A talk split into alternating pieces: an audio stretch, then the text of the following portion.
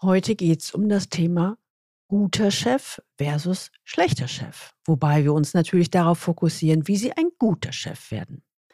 Erstens, mit welchen Grundeinstellungen werden Sie ein guter Chef? Zweitens, was unterscheidet einen guten von einem schlechten Chef?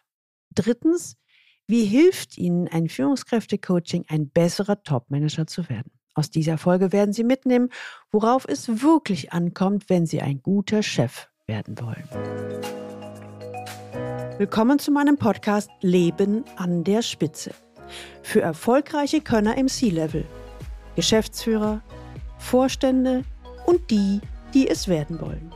Ich bin Gudrun Happig und unterstütze C-Levels, noch erfolgreicher zu werden, zu sein und zu bleiben, ohne sich zu verbiegen damit sie im Sea-Level richtig durchstarten. Leben an der Spitze, im Sea-Level erleben, wovon sie schon immer geträumt haben. Sie fragen sich, was ein guter Geschäftsführer, C-Level oder Topmanager auszeichnet, welche Eigenschaften gute Führungskräfte mitbringen müssen und vor allem, wie sie selbst ein besserer Chef werden können, dann sind Sie schon auf dem besten Weg dahin. Immerhin ist Reflexion für Führungskräfte der erste Schritt, um den eigenen Zielen näher zu kommen. Wenn Sie heute das erste Mal den Leben der Spitze Podcast hören, dann empfehle ich Ihnen, sich unbedingt in den Galileo Letter einzutragen unter der Adresse www.leistungsträger mit ae-blog.de. Da bekommen Sie ein paar gute Impulse, wie Sie als C-Level mit Leichtigkeit an der Spitze führen. Was kennzeichnet einen richtig guten Chef und Unternehmenslenker? Hm. Darauf gibt es sicher keine pauschale Antwort.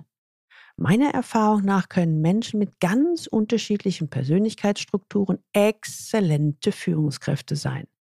Insbesondere drei Einstellungen halte ich aber für zentral, um ein guter Geschäftsführer oder Chef zu werden.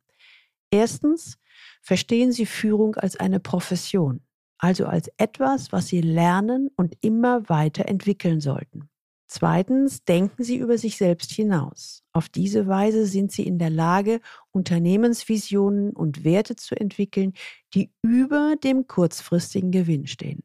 Drittens, nehmen Sie die eigene Person nicht allzu wichtig. Für Narzissten ist das zum Beispiel ein Ding der Unmöglichkeit zu erkennen, dass Netzwerk und wir mehr Potenzial als ich und Ellbogen haben. Stellen wir mal beide Typen gegenüber. Guter versus schlechter Geschäftsführer. Und was macht den guten Chef aus? Und wie agiert eigentlich ein schlechter Geschäftsführer? Antworten auf beide Fragen finden wir fast täglich, wenn wir in den Wirtschaftsteil der Zeitung aufschlagen. Die folgenden beiden realen Beispiele zeigen sehr gut, was einen guten von einem schlechten Chef unterscheidet. Starten wir mit einem Negativbeispiel, also einem schlechten Chef. Über ein absolutes Negativbeispiel habe ich neulich einen Bericht in der Zeitung gelesen. Da erhält der Vorstand eines Unternehmens vom Verwaltungsrat zwei Dienstlimousinen genehmigt und eine Ad-Hoc-Gehaltserhöhung um 50 Prozent. Gleichzeitig werden die hohen Kosten für das Bodenpersonal kritisiert. Gut.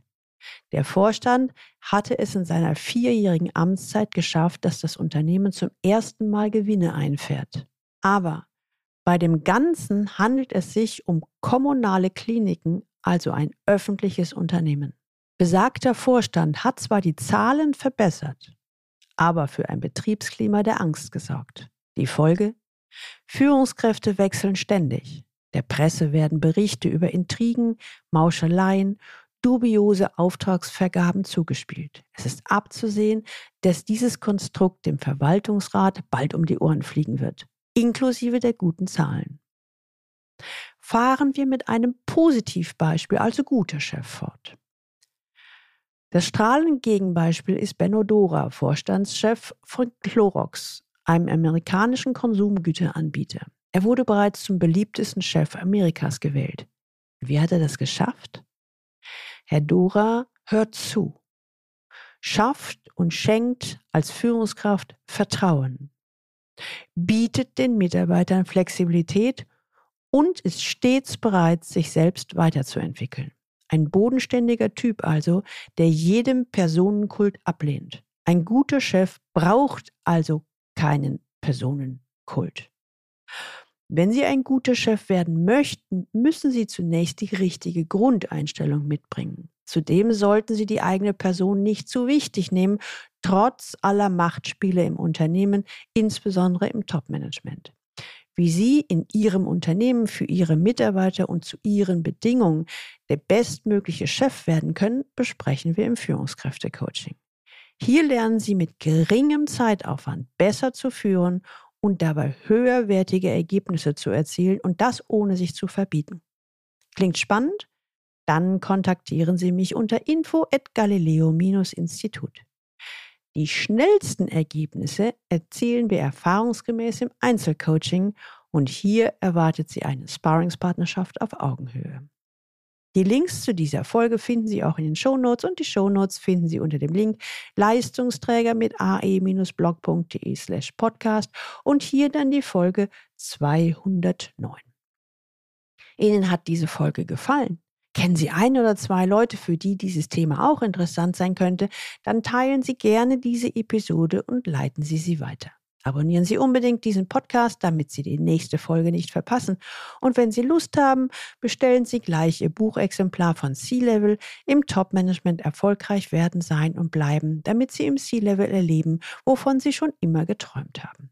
Und jetzt wünsche ich Ihnen viel Freude beim Leben an der Spitze. Ihre Gudrun Happich.